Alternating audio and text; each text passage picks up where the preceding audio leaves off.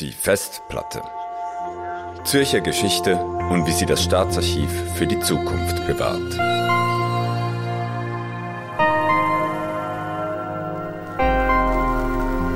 Hallo und herzlich willkommen bei Die Festplatte, dem Podcast des Zürcher Staatsarchivs. Am 11. April 2013 tritt Bundesrätin Simonetta Sommaruga an ein Rednerpult und sagt Folgendes.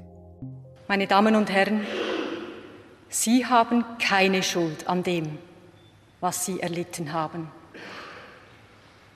Es ist deshalb an der Zeit, dass wir etwas tun, was man Ihnen allen, den ehemaligen Verdingkindern und den weiteren Opfern von fürsorgerischen Zwangsmaßnahmen bisher verweigert hat. Für das Leid, das ihnen angetan wurde, bitte ich Sie im Namen der Landesregierung aufrichtig und von ganzem Herzen um Entschuldigung. Damit sprach Frau Sommaruga aus, worauf tausende SchweizerInnen lange gewartet haben. Nämlich, dass der Staat Schuld daran hatte, dass Menschen auf seine Anweisung hin ihren Familieninteressen in Heimen und anderen Institutionen untergebracht, gedemütigt, misshandelt und missbraucht wurden. Teilweise jahrzehntelang und oft mit Folgen, welche die Biografien der Betroffenen ein ganzes Leben lang negativ beeinflussten. Die heutige Folge von Die Festplatte dreht sich um ein dunkles Kapitel des Schweizer Fürsorgewesens, die fürsorgerischen Zwangsmaßnahmen und Fremdplatzierungen. Bei mir ist heute dazu zum einen Marilise Birchler, die in ihrer Kindheit und Jugend jahrelang in Heimen fremdplatziert und misshandelt wurde, und zum anderen Verena Rotenbühler, Historikerin und Mitarbeiterin des Zürcher Staatsarchivs, die vielen Betroffenen dabei geholfen hat, die Akten ausfindig zu machen, welche die Heime und Behörden über sie angelegt haben. Liebe Marilise, liebe Verena, herzlich willkommen in unserem Podcast. Schön, dass ihr heute hier seid. Marilise, du warst Betroffene fürsorgerischer Zwangsmaßnahmen und Fremdplatzierung. Was heißt das in deinem Fall genau und, und wann fing das an? Also bei mir fing es an, ich bin äh, 1950 geboren, am 1. Januar als Frühgeburt. Und es war so, dass meine, meine Eltern, ähm, also ich war schwer krank, ich war unterernährt, ich habe noch einen kleineren Bruder, der ist ein Jahr älter. Und wir waren beide ähm, unterernährt und schwer krank.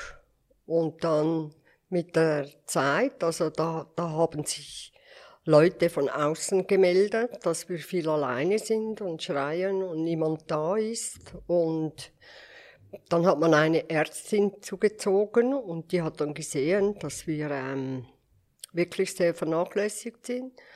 Und die Mut meine Mutter hat für fünf Monate Kuraufenthalt unterschrieben.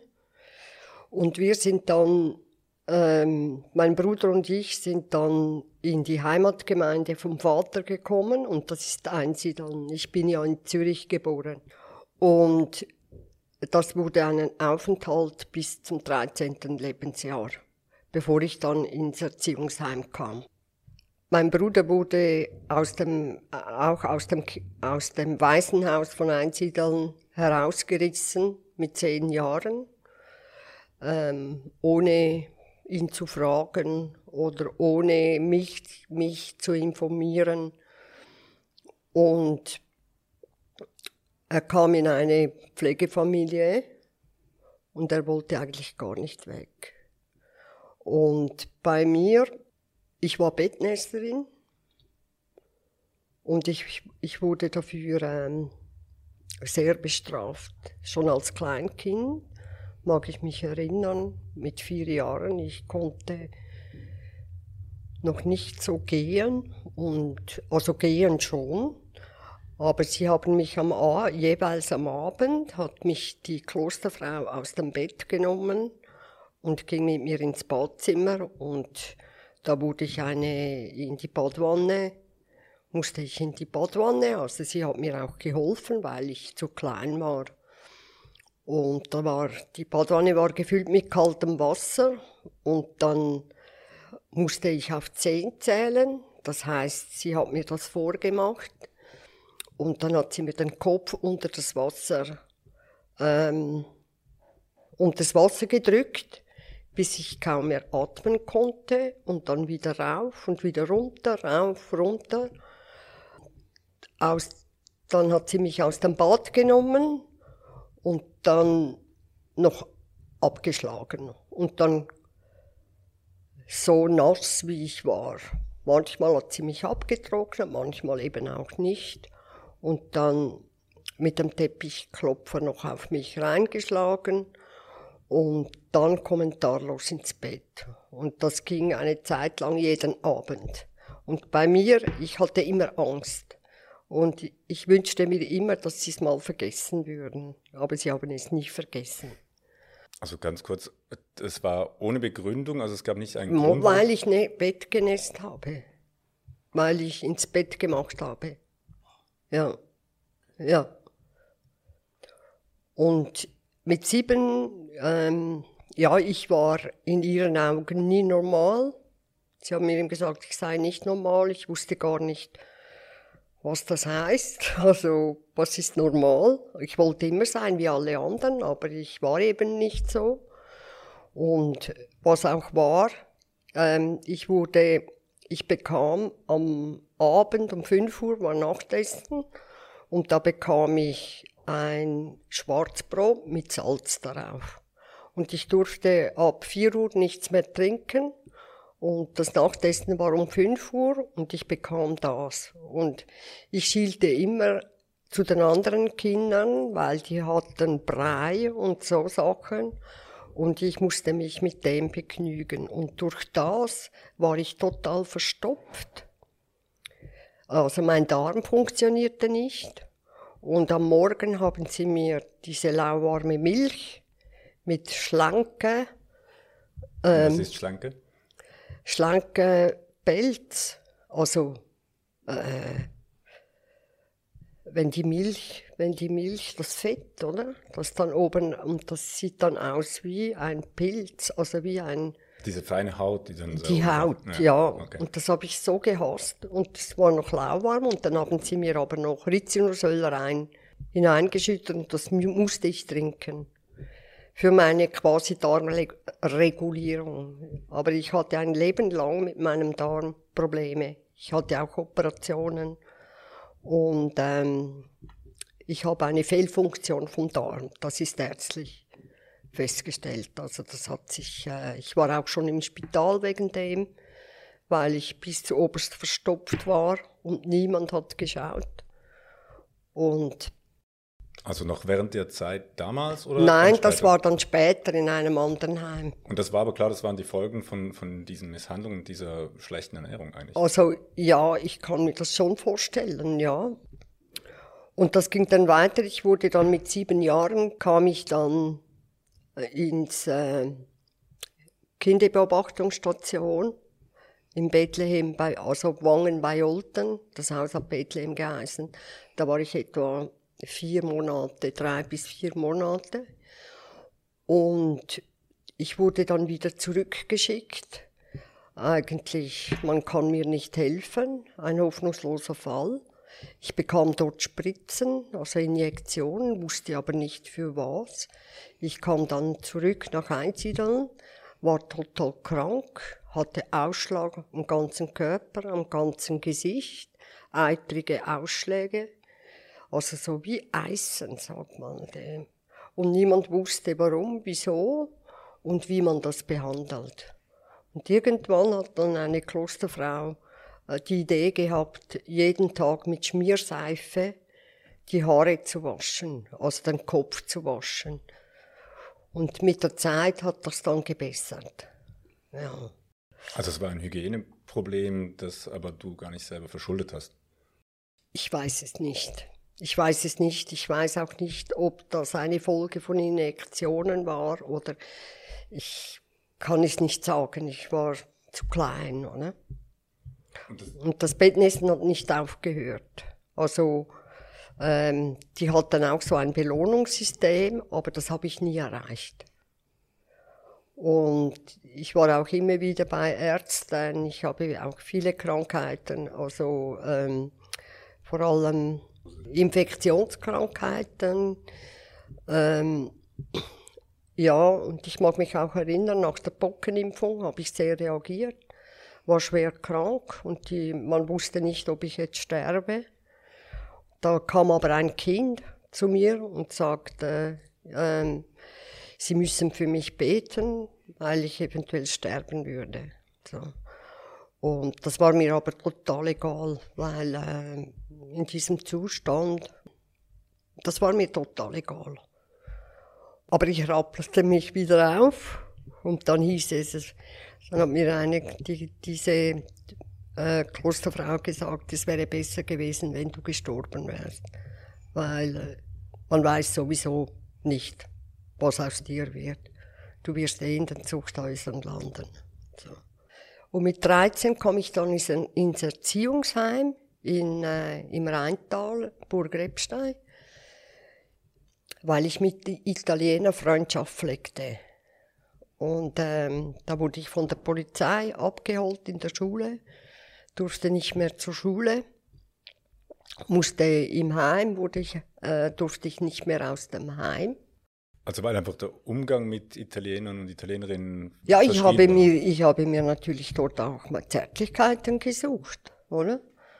Da, wir hatten ja nichts, wir hatten keine, also ich vor allem, also ich muss sagen, es sind nicht alle in diesem Heim so dran gekommen wie ich. Und ich war, je mehr sie mich schlugen und je mehr sie mich ähm, wegsperrten und man darf auch nicht reden mit mir, hat es manchmal auch geheißen. Man darf mich nicht reden, nicht reden mit mir, mich nicht anschauen. Die Oberin hat dann bestimmt, und was die Oberin sagt, das gilt, und zwar für alle. Also gibt es so eine Erinnerung für dich, die für dich am prägendsten war oder was für dich so vielleicht das war, was dich am, am meisten innerlich verletzt hat? Das Ausgeliefertsein. Das totale Ausgeliefertsein und niemand hat hingeschaut und niemand war da. Weder meine Eltern, ich hatte sehr, ich habe immer das Gefühl, meine Eltern sollten doch kommen und mich heimholen. Da hat es immer geheißen, deine Eltern, die wollten dich nicht, die, die, die haben dich vernachlässigt, du wirst gleich wie deine Eltern, auch mit 18 Kindern haben und nicht schauen können. Und äh, das Schlimmste war das, das Ausgesetztsein. Total allein. Total allein. Ja, ist sehr traurig, aber ich war irgendwie, habe ich das Gefühl, ich war einfach, ich war ein Opfer von ihren Aggressionen. Und auch das, das, das Sadistische, also das hat Sadismus. Und ich habe, musste mal den Boden aufreiben. Das sind Riesengänge. Wir mussten ja immer so arbeiten und, und Ämter machen. Und ich war auf einer Seite, äh, das andere äh, Kind auf der anderen Seite und ich habe den Boden aufgerieben auf den Knien. Also man musste das zuerst, äh, wie sagt man dem, äh, mit Stahlspänen und nachher musste man das mit Wichsen, sagen wir, und dann noch glänzen. Und ich habe geweint, aber leise vor mich. Plötzlich schlägt jemand hinten auf mich rein und sagt, jetzt weißt du, warum du brüllst. Das war die Oberin. Und das Mädchen nebenbei hat gesagt, ich hab's gesehen, wie sie sich von hinten anschleicht. Du hast ja nichts gemacht. Anschleicht, aber sie konnte mich nicht warnen, weil dann wäre sie auch dran gekommen. Ähm, mit 13 komme ich dann in die Burg Rebstein. Das ist so ein Erziehungsheim, war das ein Erziehungsheim für Schulkinder, also für Mädchen. Das war in drei Gruppen. Drei Gruppen hat zehn Kinder. Und das war vom Seraphischen Liebeswerk, war das geleitet. Und dort, ich konnte jeweils, wenn ich so versetzt wurde, nicht reden. Ich konnte nicht mehr reden. Ich habe nur geweint. Also auch aus ich Angst, wusste, wie es weitergeht? Oder? Nein, ich wusste gar nicht, wo ich war. Also da kam die Oberin von Einzidern, kam am Morgen zu mir in den Estrich und sagt, in einer Stunde kommt dich der Vormund holen. Jetzt musst du baden, der kommt dich holen. Der Koffer war gepackt, also wir hatten ja nichts Eigenes. Und dann ist der Vormund um sieben gekommen. Ich habe mich von niemandem verabschieden können. Ich habe keine Ahnung gehabt, wohin ich komme. Und dann sind wir gefahren, da sind wir gefahren. Und der Vormund hat nur mal unterwegs gesagt, da wirst da wirst du es dann besser haben. Was aber nicht so war. Doch. Ah ja? Doch, ich hatte es in der Burg Rebstein besser. Also ich war nicht mehr vom Teufel besessen. Man hat, mir, man hat mich nicht mehr weggesperrt, eingesperrt. Was dort äh, passiert ist, also ich habe sehr, sogar gestaunt, dass die Gruppenleiterin meine Wäsche wäscht. Vorher musste ich die selber ähm, dann in die große Waschküche bringen oder, oder äh, man hat mich genommen, am Hals gepackt und mich in diese Wäsche hineingedrückt und gesagt, jetzt weißt du, was du für eine Sau, ein Dreckschwein bist. Wir bringen die mal in die Schule, dann sehen sie auch, was du für, du bist nicht normal, du bist ein Dreckschwein. Und ich habe vielmal auch nur diesen Namen gehört. Sau war mein Rufname. Wann kamst du denn eigentlich raus aus diesen Institutionen und, und wie verlief dann das weitere Leben? Eben. Also ich muss vielleicht dann, dann musste ich die Schule fertig machen. Die Schule fertig machen in Burg Rebstein. Ich wollte die Sekundarschule machen, aber das wurde mir nicht erlaubt, weil ich nach Altstetten hätte gehen müssen und da ich ja sexuell gefährdet bin, was ich schon mit sieben Jahren sittlich verwahrlost war, ähm, musste ich einfach dort die Schule. Nachher wurde ich nach Ibach Schweiz geschickt in einen Haushalt mit zwei Kindern für das Haushaltlehrjahr. Ich wusste auch, ich bin dort, ich war total traumatisiert. Und sie hat dann gesagt, so geht's nicht weiter. Wer ist sie? Die Lehrmeisterin. Also Lehrmeisterin, von der hat, hat mich mitgenommen zu einem Arzt und der hat gesagt, es sei alles bei mir ähm, zum Tropf, also durcheinander. Und sie hat dann im Vormund angerufen, ich brauche Behandlung und so. Und er hat gefunden, nein, äh, ich wäre ja mit sieben Jahren da in der Beobachtungsstation gewesen, das hätte auch nichts gebracht, das hat er nicht, nicht, nicht erlaubt. Man hat dann gesucht, es will mich ja niemand, hat er gesagt. Und die Lehrmeisterin hat ihm dann gedroht, sie würde mich, wenn er mich in drei Tagen oder zwei Tagen, das weiß ich nicht mehr genau, holt, dann würde sie mich auf die Straße stellen. Und dann kam das Oberziel. Im St. Gallen habe ich dann das Haushaltslehrer fertig gemacht. Das heißt, ich habe keine keine Schule, keine, einfach gearbeitet. Und dann hat man gesagt, haben sie gesagt, es wäre besser nochmals in ein Heim. Dann bin ich nochmals in ein Erziehungsheim gekommen in St. Gallen. Anscheinend, also wo sich von den Akten war das der damalige Psychiater. Also man hat mit 13 Jahren das erste Mal einen Psychiater beigezogen, weil ich nicht geredet habe und niemand was ist mit der los, oder? Und der, von dem kam dann das. Das besser, das weiß ich aber nur von den Akten. Dann war ich dann in der Waldburg in St. Gallen, zwei Jahre bis 20. Bis 20. Und mit 20 bekam ich eine Rechnung von Bezirk Einsiedeln, wo ich über 10.000 Franken ihnen zurückbezahlen muss. Für die Zeit, wo du da gefoltert wurdest. Ja, genau. Und ich habe ja das alles selber bezahlt eigentlich. Wir haben ja gearbeitet, wir haben nichts verdient.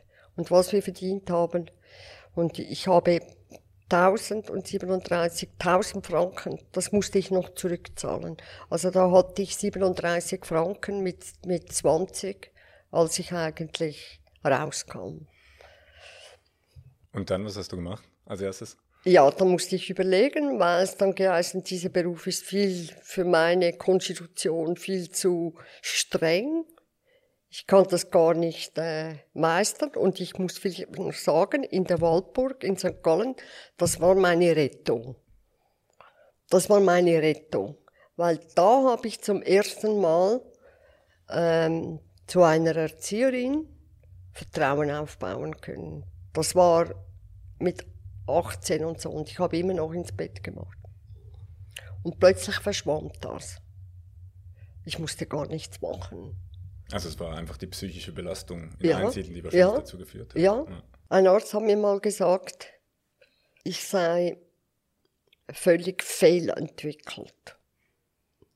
Aber man muss sich fragen, ich habe so viele Krankheiten gehabt, dass alles, vieles auch psychosomatisch, dass niemand mehr gewusst hat, was jetzt. Ich habe jahrelang Valium bekommen, weil ich habe starke Magenschmerzen gehabt und nichts hat geholfen. Ich habe Krämpfe gehabt, nichts hat geholfen, außer das Valium.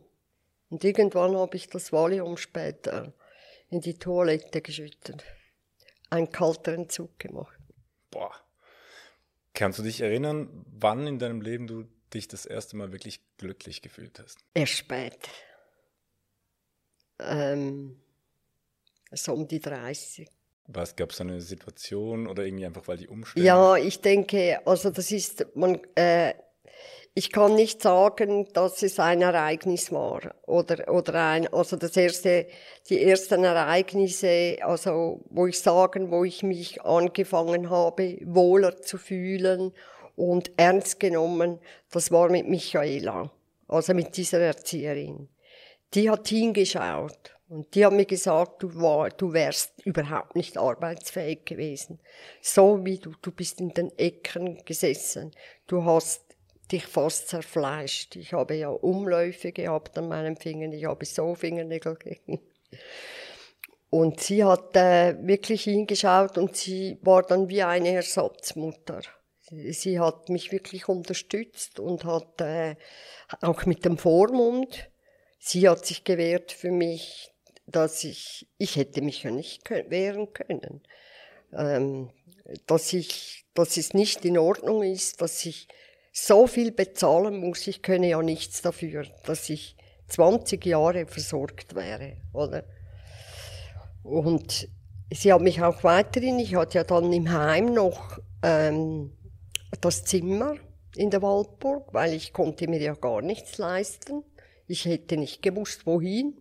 Ich hatte ja niemand. Also das war dann wirklich mal eine das Art war Fürsorge. eine, ja, das war die Michaela. Die hat wirklich, die war da. Und dann bin ich, ja, was mache ich jetzt, oder? Dann habe ich äh, auf, auf dem Postcheckamt in St. Gallen habe ich dann äh, die, die Anlehre gemacht und habe dort über ein Jahr gearbeitet, ein halbes, anderthalb Jahre gearbeitet. Es wurde mir aber dann zu stressig, weil es war ein sehr stressiger Job. Und dann hat mich immer interessiert, was, was ich nicht kannte. Ich war einfach neugierig. Und dann bin ich Publicitas, da war ich in der Logistik. Und nachher war ich an der Basler Versicherung. Der Chef hat mir schon gesagt, Sie haben ja keine Erfahrung. So, ich gesagt, ja, das kann ich schnell.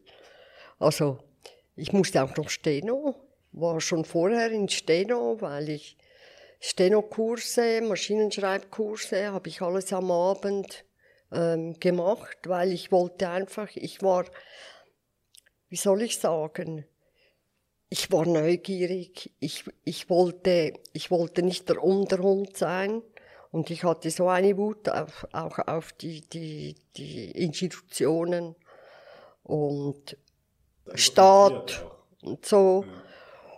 Und dann mit 24 habe ich mich für den sozialen Beruf entschieden. Da habe ich zuerst Pflegeausbildung gemacht in St. Gallen, nachher bin ich nach Zürich. Es war mir gar nicht bewusst, dass ich wieder an meinen Geburtsort komme. Und Ja, dann habe ich verschiedene auch Leitungspositionen, habe mich dann noch zur Psychiatrie-Pflegefachfrau ausbilden lassen. Ich habe einfach, ich wollte selbst bestimmen. Also dieses Selbstbestimmen. Es ging auch darum, überhaupt die Welt kennenzulernen. Wir hatten ja auch keinen Kontakt nach außen und, und, und ich bin ja vor allem mit weiblichen Menschen ähm, bis 20 gewesen. Und ich musste alles irgendwie kennenlernen. Aber ich habe es in, in den Jobs habe ich es eigentlich immer gut gehabt. Aber ganz also diese ganzen Ausbildungen, die du gemacht hast, die hat man dich dann dafür irgendwie unterstützt oder musstest du das immer selber finanzieren? Wie hast du das gemacht? Also ich habe einmal habe ich ähm, ein bei der Pflege, Pflegeausbildung, glaube Jetzt bin ich nicht mehr ganz sicher, aber sicher ja, sehr früh, da bekam ich ein Stipendium bekam ich ein Stipendium, weil das hätte ich nicht finanzieren können. Und wie kam es denn dazu, dass du deine Geschichte nachgeforscht hast? Wann ging das los? Also 2013 ging das los. Das heißt, ich habe im Beobachter gelesen. Der Titel war Falsche Gnade für die Nonnen.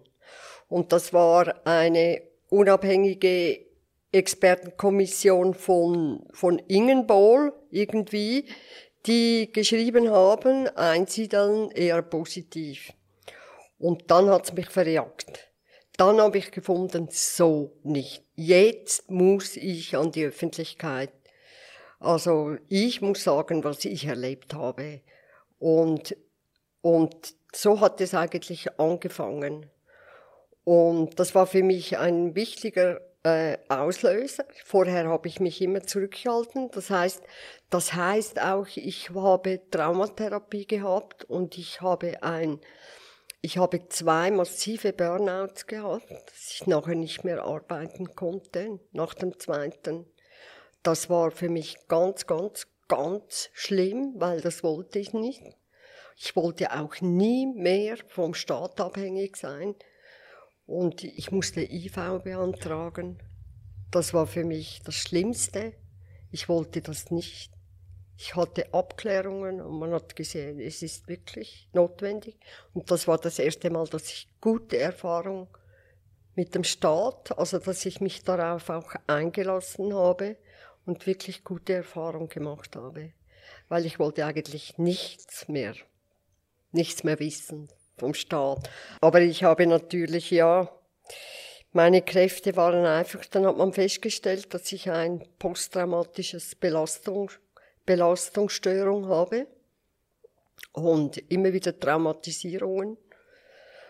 Ja, dann kam dann die, die Experten, ähm, die UEK, das ist eine unabhängige Aufarbeitung von Bern, also vom Staat. Und das haben, das wurde die Geschichte angeschaut und es gab einen äh, Solidaritätsbeitrag und zum den beantragen musste, mussten wir auch Akten beilegen. Meine äh, Akten war ein Teil ja in Einsiedeln und ein Teil da im Stadtarchiv Zürich.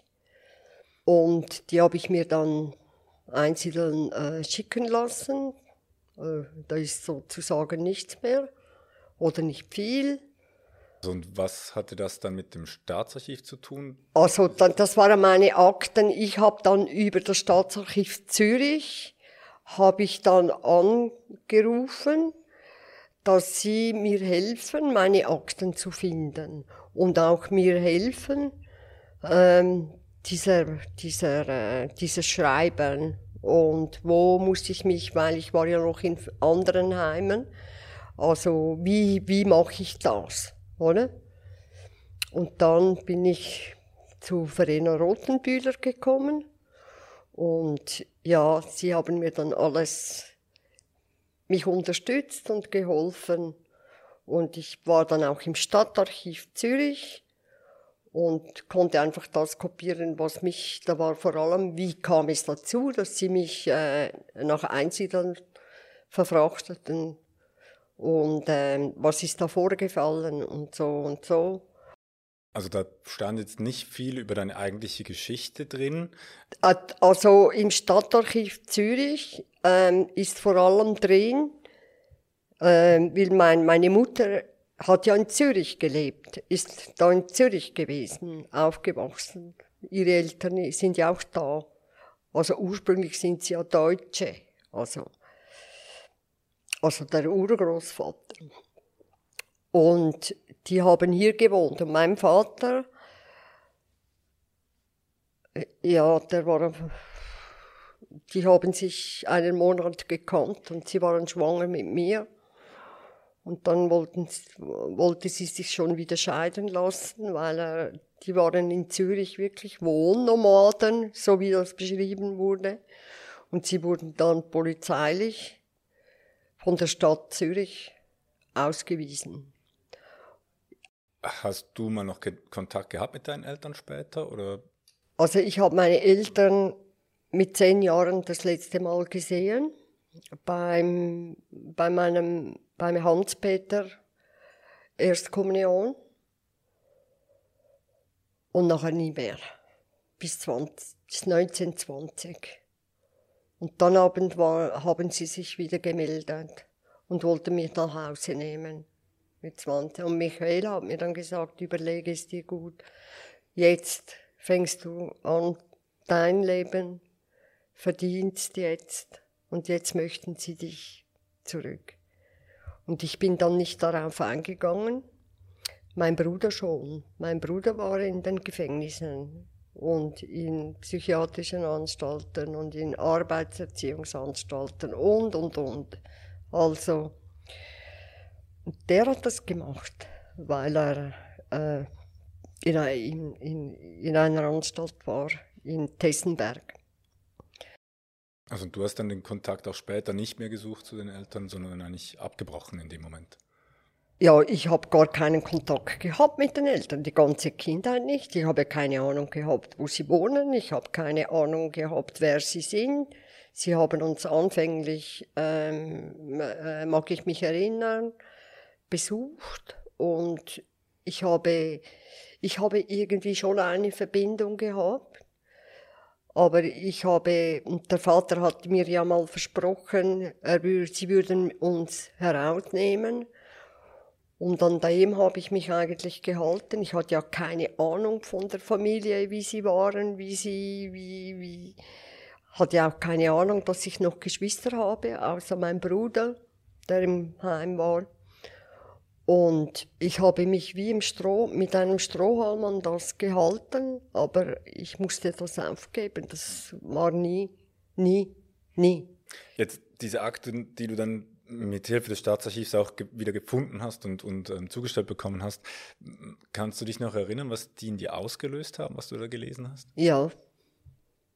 Also ich habe einfach das ausgedruckt, was mich ich wollte einfach wissen, was, wie, wie es dazu kam, dass ich äh, nach Einsiedeln kam. Was, was ist vorgefallen, weil ich wusste ja nicht, was wahr ist, was wahr war, weil meine Eltern haben dies gesagt, mein, äh, die, die Klosterfrauen haben das gesagt. Ich habe gar nicht gewusst, was überhaupt war. Ich weiß es heute auch nicht.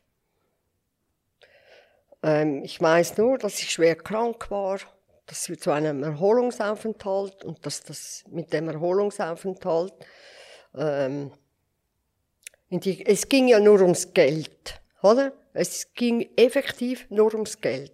Wir waren ein Kostfaktor und da hat man geschaut, dass man möglichst nichts kostet und um mehr ging es nicht. Wir wurden nicht als Menschen behandelt, sondern als Kost als, als, so bin ich mir auch vorgekommen. Also ein, ein, ein Stück Holz, auf das man einfach schlagen kann und so bearbeiten, bis es den anderen passt. Das Bild habe ich immer wieder gehabt mal ganz kurz, also es ist für mich klingt es eben eigentlich so, dass man anstelle von Fürsorge dann eben Zwang angewendet hat, um einfach damit keine Kosten entstehen. Vielleicht kannst du ganz kurz, ähm, Verena, erklären, was eigentlich so man versteht generell unter fürsorgerischen Zwangsmaßnahmen und diesen Fremdplatzierungen. Das äh, gibt es ja wahrscheinlich ziemlich klare Definitionen. Ja, also Marilise hat das eigentlich schon anhand von ihrer Biografie sehr gut erklärt, was das eigentlich ist. Ähm, fürsorgerische Zwangsmaßnahmen und Fremdplatzierungen waren Maßnahmen der Behörden, die nicht gerichtlich verfügt wurden, sondern es war ein administratives Verfahren. Und das war eigentlich möglich in der Schweiz bis 1981 dass ähm, die Behörden Familien auflösen konnten, so wie bei Marilis, die Kinder in Pflegefamilien fremdplatzieren konnten. Es waren von fürsorgerischen Zwangsmaßnahmen aber nicht nur Kinder betroffen, sondern auch Erwachsene, also Frauen und Männer, die konnten in psychiatrische Kliniken eingesperrt werden. Es gab auch ähm, sehr schwere, also sehr übergriffige Maßnahmen wie Kastrationen bei Männern, Sterilisationen bei Frauen wenn diese Personen von den Behörden als unsittlich, verwahrlost, liederlich, arbeitsscheu beurteilt wurden, konnten die Behörden so eingreifen im Sinn von ihrer Vorstellung, was ist ein normales, was ist ein bürgerliches Leben. Und wenn man das jetzt über die gesamte Zeit betrachtet, die man bis jetzt schon äh, versucht hat, eigentlich Menschen mit ihrer Geschichte wieder zusammenzuführen oder beziehungsweise diese Geschichte nachvollziehbar zu machen über die Akten, wie viele Verdingkinder und administrativ Versorgte gab oder gibt es denn im Kanton Zürich? Kann man das irgendwie schätzen? Das ist eine ganz schwierige Frage. Ich glaube, man weiß mehr über den Viehbestand im Kanton Zürich, weil man das schon seit dem 19. Jahrhundert erhoben hat, als konkrete Zahlen zu fürsorgischen Zwangsmaßnahmen und Fremdplatzierungen. Es gibt Schätzungen, die ähm, von Zahlen ausgehen in der ganzen Schweiz, dass es mehrere hunderttausend Frauen und Männer sind, die bis 1981 betroffen waren von solchen fürsorgerischen Zwangsmaßnahmen. Da habt ihr jetzt ja vielleicht Zahlen, wie viele davon kamen ins Staatsarchiv und haben mit euch zusammengearbeitet? Ja, ich habe ähm, also ich habe ich habe vorher noch die Zahlen ein bisschen angeschaut, weil wir das erhoben haben, wie viele Personen kamen.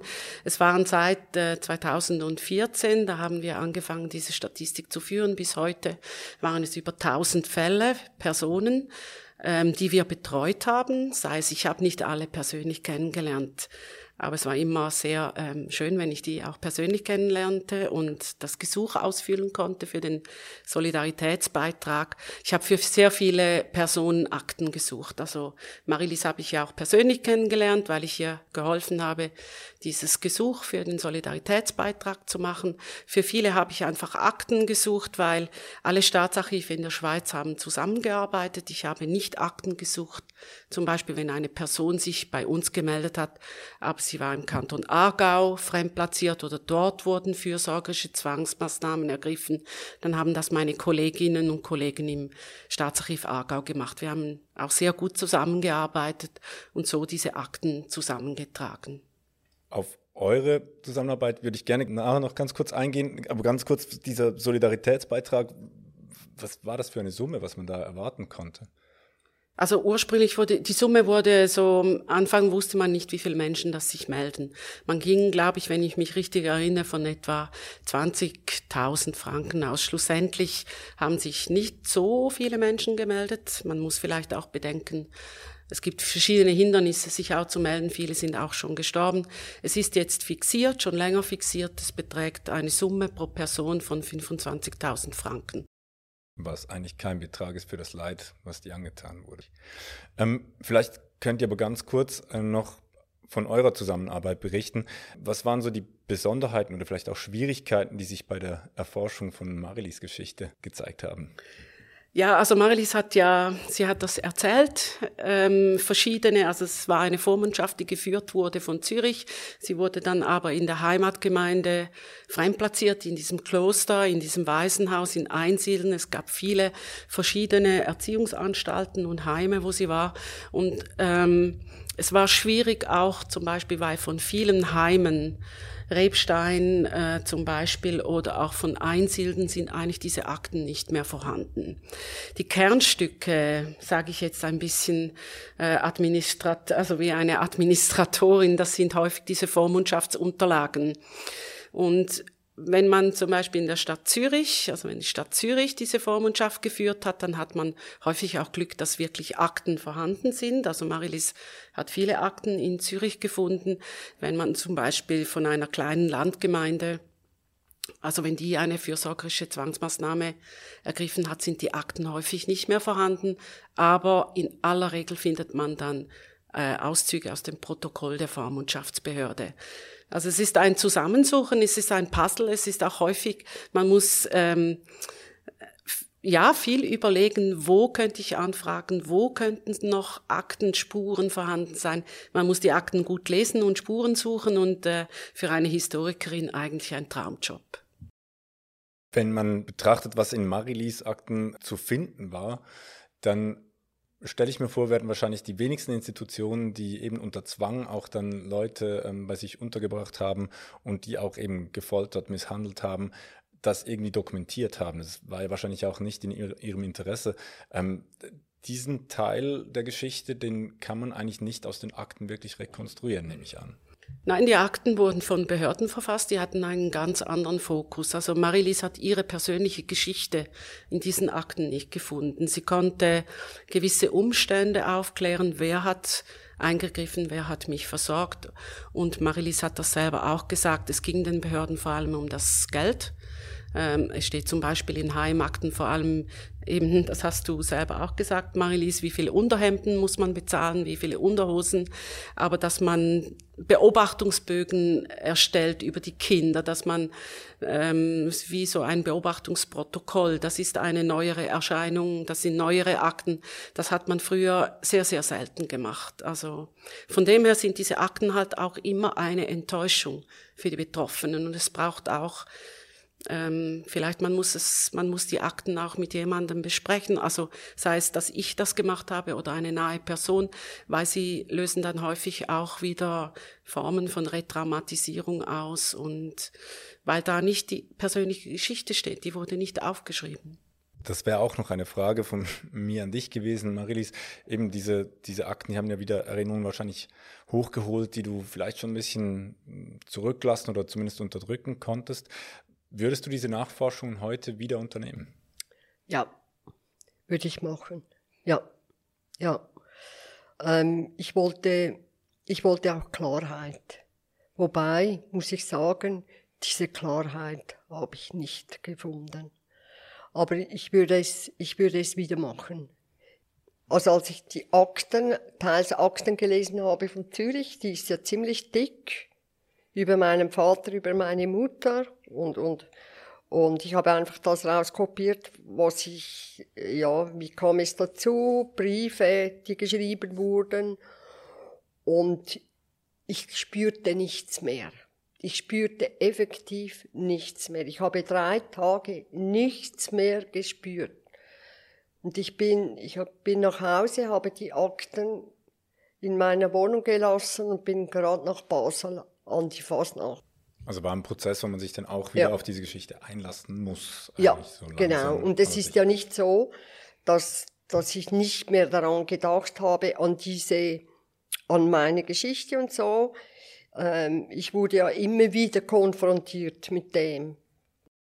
Nach deiner ganzen Geschichte, du hast es vorher kurz gesagt, du hast eigentlich nichts mehr mit dem Staat zu tun haben wollen.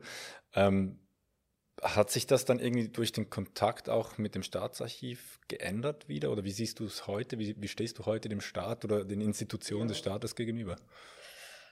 Also es hat sich schon ähm, etwas geändert mit, es hat sich schon etwas geändert mit der IV, mit diesem ist ja auch Staat. Durch die gute Erfahrung hat sich auch meine Meinung, also meine Meinung, meine heute, oder, habe ich wieder irgendwie kann ich jetzt wieder mit quasi Staatsfrauen oder die den Staat vertreten ähm, sprechen. Staatsarchiv sehr gute Erfahrung gemacht, also wirklich äh, sehr unterstützend, auch empathisch, auch ähm, verstehend und äh, und das habe ich jetzt auch mit der UEK, habe ja dort auch mit der UEK zusammengearbeitet und bin jetzt auch sehr aktiv. Ähm, auch mit Gesichter der Erinnerung, ist ja auch so eine Plattform. Die werden wir in den Shownotes auch verlinken, damit Sie die Leute finden natürlich. Und äh, ja, auch im Landesmuseum, wo jetzt auch ein Bericht dort ist. Jetzt hat man auch diese Geschichte ins Landesmuseum gebracht. Das finde ich auch sehr gut. Das gehört, ist ein Teil Schweizer Geschichte, die man möglichst lange nicht wahrhaben wollte und unter den Teppich ge gekehrt hat. Und äh, ja, da bin ich sehr froh darüber, dass die Leute, und es darf einfach nicht mehr passieren. Ähm, Verena, ich wollte noch ganz kurz äh, dich fragen. Also wir haben diese, diese Akten der fürsorgischen Zwangsversorgten, die eigentlich endlich Licht auch brachten in das Leben vieler Zürcherinnen und Zürcher. Gibt es im Staatsarchiv vielleicht noch andere Bestände, ähm, die gleich viel Zündstoff bergen oder die vielleicht eben die, die gleichen ähnliche Dramen bergen, die man bis jetzt noch gar nicht irgendwie bearbeitet hat oder gar nicht auf dem Schirm hat? Ich glaube, es hat so viele Akten. Ich glaube, da hat es auch noch sehr viel Zündstoff. Das kann ich nicht so einfach beurteilen, ähm, wie viele, also was für Bestände das es noch gibt. Aber ich bin sicher, dass es solche Bestände gibt. Es ist für mich als Zeitzeugin, ich bin jetzt und heute da, kann ich das nicht beurteilen, was dann spätere Generationen zum Beispiel für Fragen stellen. Es hat auch bei den fürsorgerischen Zwangsmaßnahmen, ist es sehr lange gegangen, bis da eine Aufarbeitung gesellschaftlich erforderlich oder gefordert wurde. Ich glaube, es gibt, ähm, ja, das werden zukünftige Generationen, ähm, werden neue Fragen stellen und ich glaube, es ist eben sehr wichtig, dass es Archive gibt, dass es Staatsarchive gibt, die Akten aufbewahren, die das staatliche Handeln dokumentieren, die auch persönliche Schicksale dokumentieren, die dann zu einem späteren Zeitpunkt oder irgendwann wichtig werden, um solche Fragen, die neu gestellt werden, beantworten zu können. Ich hoffe natürlich sehr, ähm, und ich denke, wir alle hoffen, dass das, ähm, falls solche Bestände noch da sind, ähm, dass die auch irgendwann den Weg ans Licht finden werden. Ähm, an dieser Stelle möchte ich mich wirklich ganz, ganz besonders bedanken bei dir, Marilise, ähm, für deine Offenheit, dass du hier, hierher gekommen bist und uns deine Geschichte erzählt hast. Ähm, und auch dir, Verena, möchte ich natürlich danken dafür, dass du uns einen kleinen Einblick in die Suche nach diesen Akten von Betroffenen von fürsorgerischen Zwangsmaßnahmen geben konntest. Falls jemand von euch, liebe ZuhörerInnen, sich Zugang zu Akten zur eigenen Person verschaffen will, die von Zürcher Behörden angelegt wurden, dann meldet euch am besten direkt beim Staatsarchiv und zwar unter staatsarchiv.j.ch. Die Adresse findet ihr wie immer auch in den Show Notes zu dieser Folge. Und zum Schluss möchte ich mich bei euch auch ganz herzlich für euer Interesse bedanken. Wir würden uns natürlich sehr freuen, wenn ihr auch bei der nächsten Folge von Die Festplatte wieder dabei seid. Bis dahin eine gute Zeit. Die Festplatte. Zürcher Geschichte und wie sie das Staatsarchiv für die Zukunft bewahrt.